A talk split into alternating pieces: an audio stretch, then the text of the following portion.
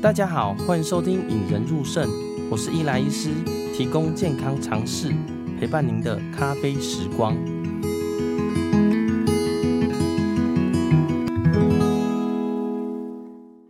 我最近天气好像又热又冷啦，不知道大家有没有感冒呢？我自己是有些感冒啦，所以今天听起来呢，有点点鼻音。那之前呢，有介绍过，在我们的第四十一集、四十二集、四十三集有介绍过一个托了离喜肾的黄先生啦。那当时黄先生其实肾脏变差之后切片为红斑性狼疮啦。那最近呢，又有个呃年轻人来到我这里，因为肾病症候群而切片是狼疮，发现其实在这这个族群哦，就是二十到五十岁这个族群的人呢，不少肾病症候群的起因，后来查起来是狼疮啦。呃，假如听到这里还不大了解生命症候群的听众们呢，其实可以回去看看蛋白尿系列啦。我、哦、这一集是蛋白尿系列之七啦。哦，假如大家有兴趣呢，就可以从一听到六。那假如你没有时间呢，可以看 YouTube 上面有一个呃蛋白尿全系列，或者回到我们 Podcast 的一百集的特别节目，当时有把呃蛋白尿全部都讲一次啦。大家可能听到这里会觉得说，哎，红斑性狼疮，哎，你有听过？哎，但是什么是红斑性狼疮？那狼疮会造成肾脏不好以外，又有什么影响呢？所以今天呢，我们邀请到林口长庚蔡云珍医师来到节目上。嗨，云珍。Hello，大家好，林医师好，我是风湿过敏免疫科蔡云珍医师。哦，请蔡医师先介绍一下，说，哎，你自己让大家知道一下。我相信很多人都听过蔡医师啦，因为我自己就有 follow 你的粉专嘛。不过可能听众呢 还不了解，可以跟他们讲一下。好啊，没问题。那跟大家介绍一下，我本身在林口长庚服务。那我现在其实有在经营 Facebook 的粉丝专业。那我的名称是蔡云珍医师，然后那云是一个日均匀的云，然后珍是至情珍啊，秦始皇的秦啊。那大家如果真的不知道的话，其实可以上林口长庚的这个挂号网站，那找到一个女生的蔡医师，应该就是我。好，那另外呢，我在粉专里面会分享一些风湿过敏免疫相关的小知识，还有我的生活记录。那有兴趣的朋友呢，欢迎追踪这样子。好，假如大家呃想要看呃蔡司的美照，或者是他的呃分享的知识呢，也可以到我会放把他的介绍放在节目简介栏下方啊，大家可以点进去，或者直接在呃 FB 搜寻蔡云珍医师，就会找到他了啦。那想要先问一下蔡医师哈，很多人都知道什么是有听过狼疮啦。那因为我在介绍生命症候群的时候，大概都会以狼疮为例子嘛，因为大家可能比较听过狼疮。那究竟什么是叫红斑性狼疮呢？为什么会有个狼，就是一个 wolf，一个野狼的狼这个字呢？OK，那红斑性狼疮哈，它这个疾病啊，其实大家看这个字面上的意思，感觉好像一个皮肤相关的疾病，对不对哈？那不是只有单纯是一个皮肤疾病哦，其实它的英文名称叫做 Systemic Lupus Erythematosus，所以它其实是一个全身性的一个疾病。那它是一种自体免疫疾病，也就是说我们的免疫系统出了一些问题，然后对我们自己身体的组织跟器官产生一些攻击。所以它可以影响身体各个部位哦，包括我们最常见的像一些皮肤啦、关节啊、肾脏啦、心脏啦、肺部啦，甚至神经系统都可能有关系。那至于狼疮呢，其实有非常非常多的呃名称，然后想说为什么会选 lupus 这个名称？有人是觉得说，哎，它脸上的这个红斑啦，哈。那另外就是有人说它像狼一样哦，就是又急又快，然后又狠这样子。但是当它症状都没有发生的时候，可能狼疮就已经住在你体内了。所以呢，它又是那么偷偷摸摸的，我们就说非常非常的狡猾存在着这样子。所以它其实有非常非常多解释的方式。哦，所以它其实是呃，听起来应该是它是不是本来就在我们体内，只是说某个时间会像野狼一样跑出来咬你的某个某些器官这样子。对，它就是会爆发出来，所以这个是就是要非常非常小心的。有可能很多病人会问啊，就是说，哎，那蔡医师为什么我会得到这个狼疮这样子？那我是之后就会痊愈吗？还是说我这之前就有这个狼疮呢？嗯、其实说实话，狼疮常常最常见的还是就是它已经隐藏在你体内已经很久，只是你不晓得。那当你压力一大啊，或者是说呃身体有一些呃最近有一个感冒啊，我所以之前像有人说，哎、嗯，我确诊过后，为什么哎我的其他的自体免疫系统的症状就全部都出来一样？它可能在你状况就是最身体状况最弱的时候，那这些自体免疫的疾病呢就爆发开来。嗯，哎，那这样讲到这个，我就会我常常被问的，就是说，哎，像我病人就会讲到狼疮，他就说，哎，那我会不会得狼疮啊？或是哪些人会得狼疮？像我们都问家族史嘛，他就说，哦，他的呃表妹，他的谁谁谁有得狼疮，那他自己会不会得？哪些人比较会得呢？呃，哪些人比较会得哦？第一个当然就是刚刚林医师所提到的家族遗传，其实是非常非常重要的一个点。哦、呃，家族遗传哦，比如说你的妈妈啦、阿姨啦、姐妹啦这些哦，有这些问题的人呢，比较容易得到狼疮。那另外呢，就是女性，这个要非常非常注意哦。嗯、对，尤其是年轻女性。所以其实我们临床上常常会遇到一些 case 哦，她其实是在呃学校做检查的时候所发现的，因为学校可能学生会做体检嘛，哦，嗯、然后验尿验到说，哎，有蛋白尿。你想说啊，那个小女生为什么她会有蛋白尿？那难道是像女生常见的一些泌尿道感染而已吗？还是有其他的疾病？或者说有些人抽血哦，只是单纯的验白血球、红血球、血小板，哎，可能就发现说，哎，白血球、红血球、血小板呢，跟其他的同学呢相比起来是异常的这样子。那另外还有一些原因啦，跟种族也有关系。嗯，亚洲其实是相对少一点的。嗯，像非洲裔啊、欧洲裔的人群呢，呃，会比较更多一点点。啊，另外就是有些病人呢、啊，跟药物有关系。我们有一种狼疮叫做药物诱发的狼疮，它会很像红斑性狼疮的一些症状这样子。另外就是还有一些像是跟感染有关系啦，就是长期暴露在阳光下，像是紫外线哈底下，哎，有可能会诱发狼疮这样子。嗯、哦，哎哎，刚好提到说健检说发现，像我们肾脏科常就是他会拿健检报告来嘛，就是蛋白尿。那刚好提到血球是说白血球、红血球或血小板三条呃血象是会有一些太高还太低吗？还是血球分布有问题啊？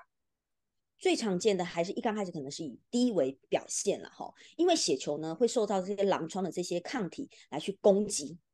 那攻击造成呢这个狼疮的这个血球啊全部都下降了。我白血球下降啦，血小板下降啦，甚至红血球下降。那当然有一些比较严重的患者，哈，红斑性狼疮的患者，他很容易感染。那感染的状态下，那有可能你的血小板跟红血球跟白血球的变化又不太一样。但最常在体检发生的，还是以这些血球会下降为主。哦，搜卡搜卡，我觉得可能假如说有些病人在问的时候，发现说，哎。哎、欸，我我谁谁谁是狼疮？那你自己可以审视一下哈，你是不是呃中中年轻的女性，或者是你健检有没有发现一些异常？甚至有些人是药物发现的、啊，那这个就不得不问到说，哎、欸，狼疮哪些有会哪些症状？我这些人好，我是一个年轻女生好了，那哪些症状我需要担心自己会有狼疮呢？OK。狼疮呢，它的症状其实是全身性的嘛。以前早期我们说哦，红斑性狼疮，所以病人呢都会说，哎，医生你确诊我是狼疮，但是我脸上并没有红斑啊，哦，所以要跟大家讲，它的症状呢其实是多型多样的。我们都说它是千变女郎哦。那它除了皮肤红疹以外呢，它这个红疹呢不是只有在脸上，其他部位，比如说躯干，比如说脚，哦，手都有可能会出现了啊，尤其是这个太阳会照射到的部位。是最常见的，衣服穿的部位比较少。对对对，没错啊、哦。所以像手臂，如果像大孩子一样，你穿短袖，手臂呢照射到呢，的确手臂也会出现一些红斑的一些症状哦。假设你这些红斑是无法好好的解释，而且反复发生的话呢，就要来医大医院来就是做一个检查。另外呢，最常第二常见的是关节的疼痛跟肿胀。哦，比如说，哎，我也没有搬重物啊，最近呢也没有过度使用我的关节，那为什么我的关节哦会痛啊，会肿啊，会不舒服，甚至有些比较严重的病人手可能会有一些变形的情况，这样，那就说，难道我是类风湿吗？其实不一定，可能你是红斑性狼疮的病人，这样。另外就是肾脏受损了。那大家知道说，我们现在在学校会体检，那甚至在这个呃在呃工作的时候呢，也会做体检，都会验尿嘛。那如果你的尿检呢有出现异常，像是血尿啊、蛋白尿的情形，尤其是蛋白尿，就要非常非常小心，因为有可能在你肾功能呃在我们的计算呃这个 creatinine 啊正常的状态下，你可能就已经出现蛋白尿了，这点就要很小心。哦，那接下来是大家比较容易忽视的是心脏跟肺部的受损。好，因为心脏的受损，它可能会是心肌发炎。那心肌发炎的症状，林医师如果在临床上遇到，应该也知道，心肌发炎其实非常非常难诊断。对，可能他也是用发烧做表现而已。对，哦，因为你看不到表现啊。那他除了哎心肌发炎啊，你不可能说我今天心肌我看得到心脏看不到嘛？哦，我可能做一些超音波哦，可能照 X 光发现哦心脏好像有一些肿胀，那可能旁边心脏心包膜有一些积水，大概只可以看到这些而已。对，那也没有办法做切片，所以心脏的检查其实非常非常难做。接下来就是一些肺部受损的情形。像有些患者来到我门诊的时候，第一个症状其实是喘，他觉得说，哎、哦，那、欸、我会喘，他觉得说我以前走三四层楼可能才会不舒服，而觉得说，哦，好像需要换气休息一下。就他来到诊间的时候，发现说他没有办法完整的跟我说完一句话，嗯，对。所以像这个呢，有心脏跟肺部受损的情况呢，我们也要担心说，你有没有可能是红斑性狼疮的表现？这样。那最后一个呢，要提到的是一个很有特色的表现，我们叫做神经受损哦。那神经受损呢，除了我们这些手麻脚麻的这些症状以外呢，最常见的是中枢神经啊。中枢神经就是我们的大脑脊髓可能会受到异常。那大脑受到异常呢，最常见的症状，第一个是癫痫呢，癫痫哦，癫痫。对，癫痫，嗯，然后第二个呢，是我们叫做 psychosis，英文 psychosis，就是他好像有一点人事实地物搞不太清楚，然后好像有一点好像情绪上的异常。然后疯疯的这样子，对，然后就是说奇怪，他最近是受到什么样的压力吗？怎么会有情绪上这样子的改变，或是很容易易怒啊，或什么之类的？这可能都跟我们红斑性狼疮所造成的中枢神经受损有关系哦。所以有的时候不要去对评判，就是说，哎，为什么那一位呃同学他的、呃、状况呢？呃，对对对，就是说，哎，他他是不是精神状态有问题？其实要小心，他是不是自体免疫疾病的问题这样存在这样子，嗯。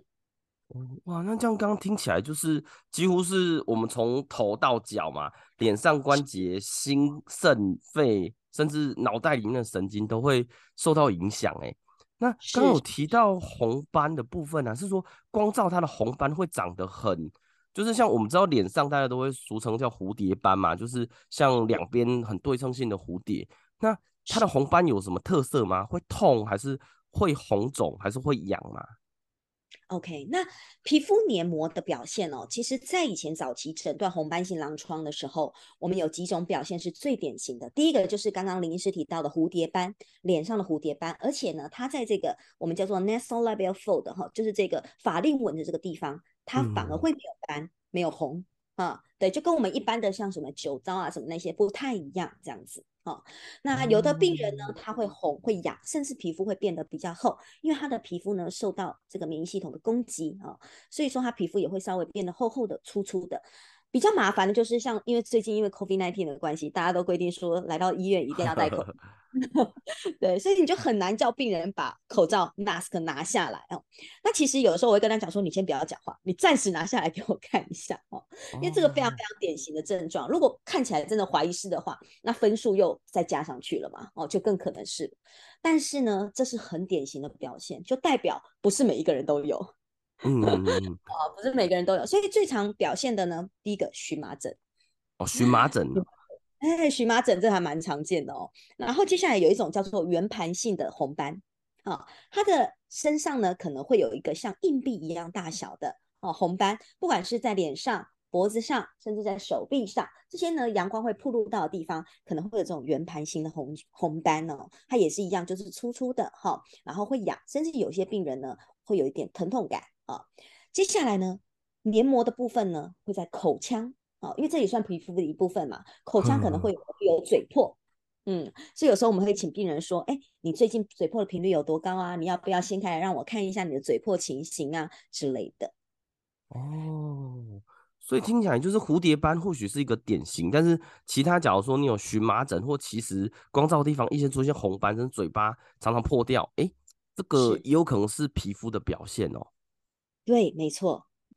哦。哎，那刚刚有提到说关节的部分呢、啊，是说像我知道类风湿性关节炎，但是就手手的呃呃指节的部分嘛。那它的红斑性狼疮的关节部分会说，像我们是呃像呃我们运动膝盖会痛，脚踝会不舒服，还是说它会是在某些特定的关节会比较明显呢？红斑性狼疮其实它发生的关节没有特定的位置，哦，他的手啊、关节、大关节、小关节其实都有可能会发生哦，甚至在嘴巴这个地方的颞颌关节都有可能会发生哈、哦。当然这些都不是最典型的，因为最典型的像颞颌关节炎或者是我们类风湿关节炎常见的这个掌指关节啊，哈、哦，嗯、这些这些当然在类风湿是很典型，但是红斑性狼疮会跑来跑去，不典型哈、哦。但是它跟类风湿关节炎、跟退化性关节炎还有痛风关节炎怎么去做区分呢？最重要的就是，呃，红斑性狼疮的关节啊，不会有骨头破坏的情况，哦，就是虽然它的关节肿胀，呃，关节疼痛，但是它的骨头啊，不会像呃我们痛风，像痛风结晶啊，会去侵蚀我们的骨头。那我们类风湿关节炎的抗体会去侵蚀我们的骨头啊、软骨这些。那退化性关节可能会长骨刺啊，会变形啊，啊，久了之后也会有一些磨损的痕迹。但是类风湿关节炎。呃，跟红斑性狼疮的关节炎呢，跟这些都不太一样，所以它的关节会肿胀，甚至会有肌腱有一些发炎，会有一些手指头的变形，但是它的骨头呢是不会被破坏的，我们叫做 non-erosive 的 arthritis，就是非破坏型的关节炎。哦，我觉得这个在我临床上或许也可以帮助我们诊断呐，因为很多病人就是呃蛋白尿，然后就所以说哪边哪边酸痛嘛，然后有时候 X 光一照就会哎发现有些地方有问题。或许，假如它没有呃 erosion，就是没有被破坏的话，哎，这个部分我觉得 S O 呃红斑线囊疮也要稍稍微放进去啦。是的，是的，是。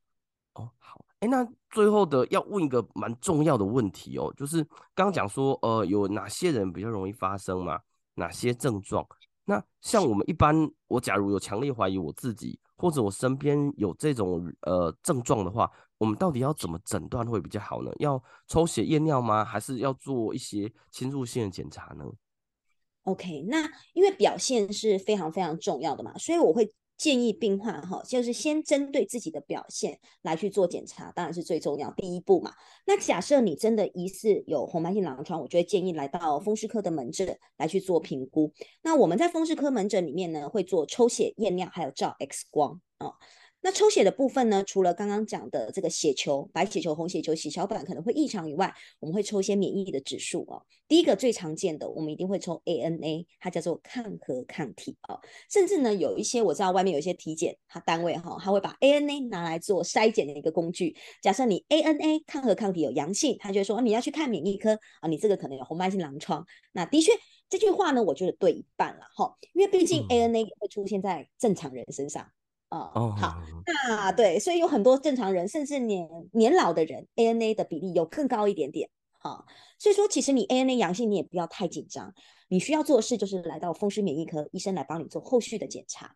因为 ANA 它是一个大家族，就是它有些会治病，有一些不会。好、哦，所以说呢，来到医院来做检查之后，我们就会来分看看你是不是有红斑性狼疮相关的抗体。哦，这第一步。那接下来呢，有一些抗体也很特别哦，像比如说呃 dsDNA 啊、哦，它是抗这个细胞核里面的这个 DNA 的抗体啊、这种呢也是跟红斑性狼疮有特殊相关。另外还有一种叫做史密斯抗体啊，这个呢如果有阳性的话呢，在红斑性狼疮的诊断上是大大加分。好，那除此之外呢，还有一些跟血管跟凝血功能有关的抗体，叫做抗磷脂质抗体。它这个会影响我们的血管的阻塞，哈，还有这个凝血功能，哈，所以呢，假设呢你来到门诊，你会发现说，天哪，医生怎么帮我抽那么多的血，哈，我们就会抽到贫血，对，这是病患最常常见的问题。他说，为什么医生要做那么多检查？哦，大家其实不要太担心了，哈，就是我们抽这些血呢，其实真的是为了协助你诊断红斑性狼疮这样子哦。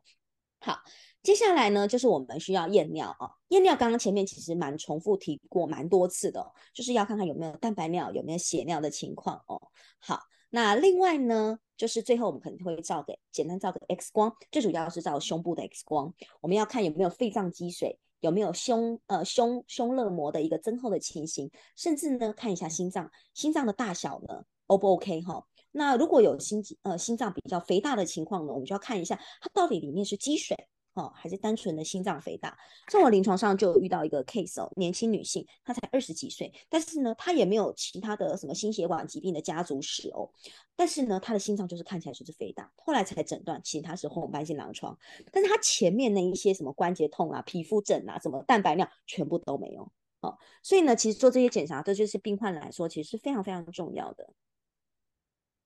哦，诶，哎，讲到这个，我就想到就是呃，当然问的会比较呃偏临床啦，叫听众们听不懂也没关系，因为呃我们在临床上抗核抗体 NA 有时候会是。写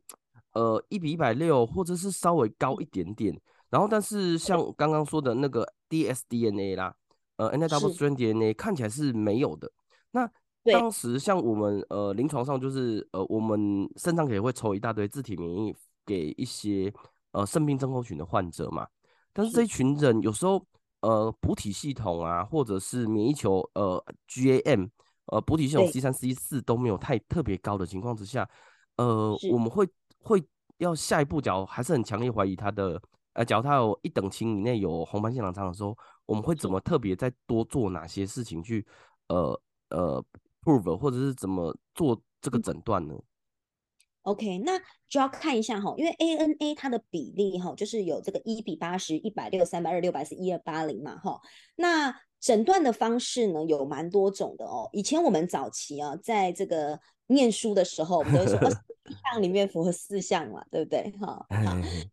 现在呢，其实我们二零一九年呢，这个风湿病的呃协会呢，在欧洲、在美国呢，他们有。改变了一下这个新的啊，我们诊断的这个呃标准啊，但是这个诊断标准呢，其实呢只是一个建议啦，也不是你一定要用这个标准，只是呢我们可以来去做一个参考哈。所以你现在新的诊断标准出来，你也可以用旧的，没有问题哈。那我们来看一下新的它怎么讲哈。第一个就是如果你有发烧，当然分数也有加到分啊。现在就是。血液的检查就是刚刚讲的哦，我们血球、白血球、红血球这些的问题，然后有没有肿血的情况？现在就是神经学的一些症状哦。好，然后皮肤黏膜的症状，好了，还有呢，我们有胸部 X 光哦，这些有没有心脏的问题呀、有没有肺部的问题、关节的问题？然后接下来就是肾脏的问题哈、哦，甚至有些人甚至要做到肾脏切片哦。那刚刚呢，呃，林医师有提到说，哎，但是他抽血报告全部都阴性，哎，怎么办？好好，那这这情况要跟跟林医师再我们再讨论一下，就是因为补体蛋白它不一定会低啊，因为如果假设说他现在怀疑是红斑性狼疮，嗯、但是他的疾病活动度不高，也就是严重度不高的时候，他的 C 三 C 四当然有可能就正常。哦、那另外刚刚讲到 dsDNA 就是 DNA 抗体哦，它其实也是啊。就是当他疾病活动度高的时候呢，他比较有可能会就是高起来，不然他平常就是像我们病患来到门诊长期追踪的，大部分的人都是正常的啦，对，好，就不用太担心这个问题。所以其实他诊断不是只有靠抽血，就是前面我刚刚前面讲的那一些症状，其实就非常非常重要。最常见临床的情况就是他都没有完全符合，他就是符合到。就差那么一步，他就可以诊断红斑性狼疮。所以呢，我们只会写说疑似狼疮。所以这其实真的是靠医生的经验。就像林医师觉得他就是狼疮，但是我没有最明确、最明确的呃这个这个数据，好，最明确的这个抽血的报告跟他讲说你就是红斑性狼疮这样。但是我会建议说，哎，的确他的症状很像的时候，我们还是会当做狼疮比较早期的治疗，就是用一些药物副作用比较低的药物来给他。然后让它控制比较稳定，不要让它这个疾病发作起来。所以我们在风湿病里面很麻烦啊，我们常常都那边疑似什么什么，疑似什么什么，然后医生呃病患就会觉得说，你这个医生是不是蒙古大夫？你不会诊断，你为什么都说我疑似？对，你是不会诊断，其实并不是这样，疑似就是把你纳入候选人呐、啊，就是你还没有确诊，对，但是你很像，所以你必须要小心，以免你被确诊，大概是这样。哦，就是你的免疫系统已经开始在呃作乱了，但是你说有没有作乱到说一个地步说，哎，我就是呃警政署被打烂了，其实可能报名在外面呢，还没冲进去这样子。是是是，没错。哦，就你还没有被确报名这样子啦，对。哦，因为我觉得我们肾脏病其实也有一些疾病也是类似呃。就是风湿免疫科的嘛，就是，哎、欸，我们会切片出来，但是它没办法归纳在 A 疾病或 B 疾病，它可能会在 A、B 疾病之中。那我们通常会写疑似 A 或疑似 B，嗯、那没办法确定，但是治疗上可能是会以 A 跟 B 的方案为来治做治疗嘛。对，没错。哦，哎、欸，那讲到这个让狼疮的治疗，一般我们是因为我们通常会被问到，就是说，哎、欸，效果怎么怎好不好？那需不需要一直吃药，终身吃药啦？是这个问题哦，其实也很重要，因为毕竟啊，病患来到尤其是免疫科门诊啊，他就会说，呃，医生，我知道癌症把癌细胞处理掉就好了，不用再治疗了。好，甚至癌症的重大伤病，甚至也都是不是终身的嘛？哈，那我们这种自体免疫疾病也是这样子吗？其实我会这样说，嗯，很可惜的，我们自体免疫疾病会陪伴你一辈子，所以照理来说你是需要终身治疗的，哈。但是这个也要考虑到风风土民情啊，风俗民情啊，哈，对，因为我们的 guideline，我们的准则这样写，但是病人真的会这样照做吗？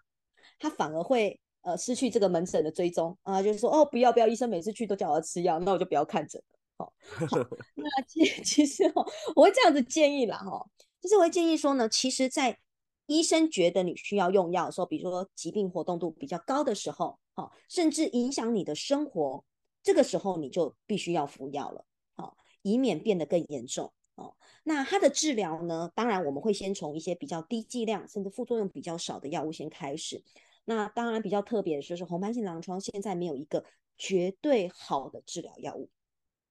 就是像我们类风湿性关节炎现在有很多呃好的生物制剂可以使用啊，哦，但是红斑性狼疮呢其实是要看状况的，因为你看啊，它从头到脚都可能会影响到，所以如果单单纯哦，你只是皮肤上的问题，哎，你可以使用像是呃奎宁来做治疗。好，奎宁其实是红斑性狼疮一个很基本、很基本的药物。接下来，如果假设控制的不好，我们就可能会使用到类固醇。但类固醇一样从低剂量先开始使用，这样子。如果是比较严重的患者，我们可能就必须要用到高剂量的类固醇，甚至需要使用脉冲治疗。这个是比较辛苦的部分，这样子。那现在当然有一些对于红斑性狼疮肾炎的病人呢，有一些新药可以使用，像是口服的 MMF 哈。那另外还有这个生物制剂 Belimumab 哈，这个药物呢，其实呢也是红斑性狼疮现在比较新型的治疗方法。哦，刚刚有提到就是类固醇呐、啊，就是我觉得。就是像我们有些时候也会开立类固醇给病人嘛，那我觉得最常被问到就是说，哎、欸，大家都会对类固醇有那种 phobia，就是非常害怕的这个心态啦。那不知道像像假患者跟你说，哎、欸，这个类固醇很可怕，我不要，或是就是会提出一种异议，哎、欸，在门诊的时候大概会怎么样让他比较接受类固醇这个药物呢？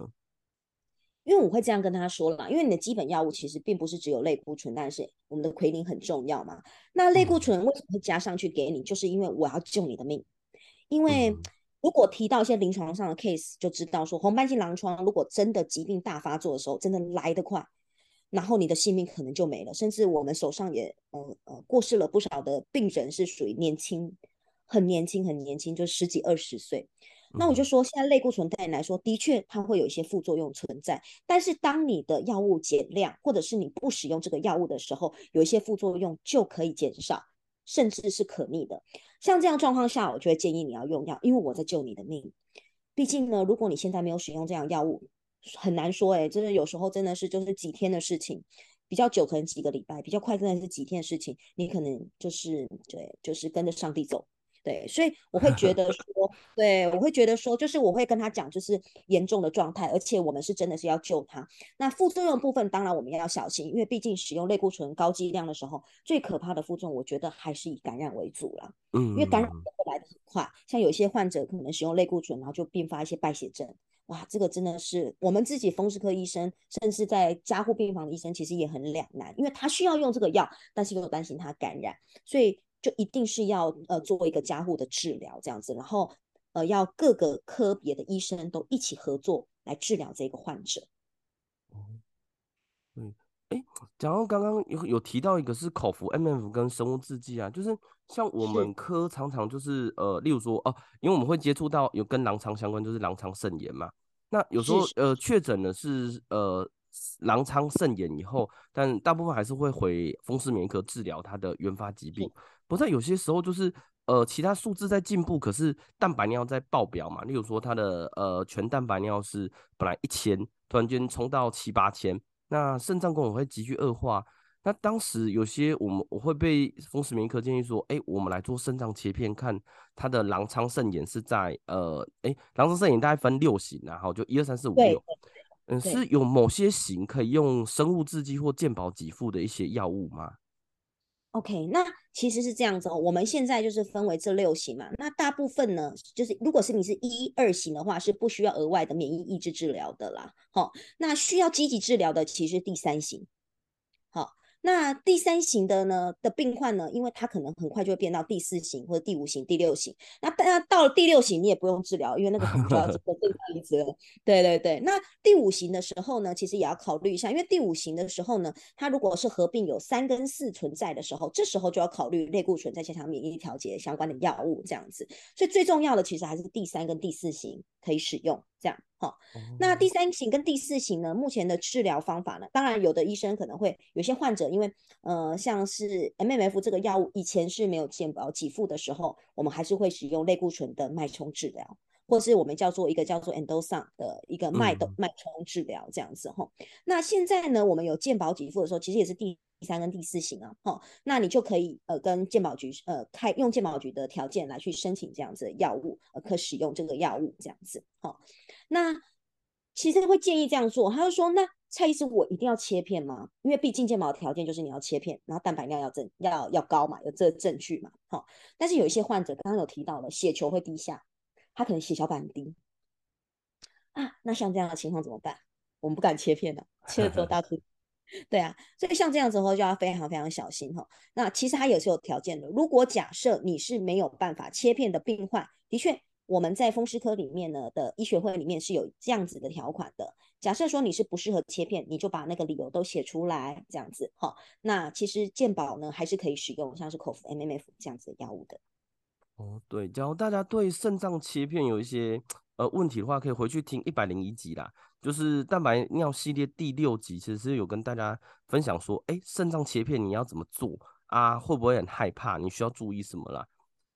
那最后呢，再请蔡医师帮大家总结一下哈，因为今天当然我们聊了很多红斑性狼疮，我相信大家听完哎、欸，茅塞顿开，或者对这个疾病呢有一些粗浅的认识了。那假如说一般民众呢要怎么自我觉察，跟核实他真的应该要赶快来，你会建议大家怎么做呢？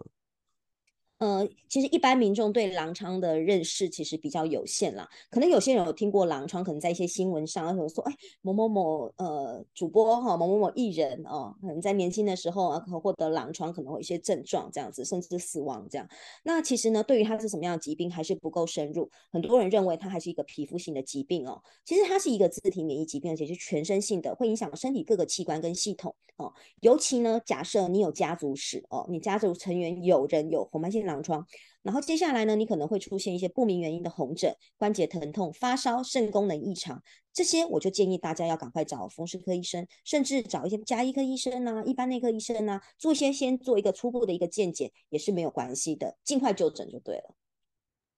哇，真的是，我觉得大家可以上网，但现在我呃，Google 很方便嘛，甚至 ChatGPT 都会告诉你一些答案。不过基本上有病的人就是要来看医生啦，就是基本上呃，大家非专科医师他其实还是有一些对这个疾病有一些粗浅的认识，会让你知道说什么时候应该转给专科医师啦。那今天谢谢蔡医师来到节目上啊，让我们分享了一些红斑性狼疮的一些基本知识。那以后呢，当然因为我们肾脏科跟风湿免疫科非常息息相关呐，以后也。也希望能多多邀请蔡医师来到节目上啊。好，谢谢谢谢林医师，谢谢。好，那最后呢，假如大家觉得这一集不错的话呢，也欢迎到诶 Apple Podcast 留下五颗星跟你的留言，或者来 FB 粉丝团呢，呃，在这一集的留下面呢，分享给你觉得说，诶红斑性狼疮的家人朋友或那些比较年轻可能怀疑有的人。那但最后呢，也欢迎大家到蔡医师的粉专。好，我会放在节目简介栏下方，点进去，哇，就是一个大美女啦，就是大家可以进去看看，呃，听美女说说疾病，你也会比较开心啦。对，谢谢林医师的介绍。好，今天谢谢大家，大家拜拜，拜拜。让我们培养胜利思维，拥有幸福人生。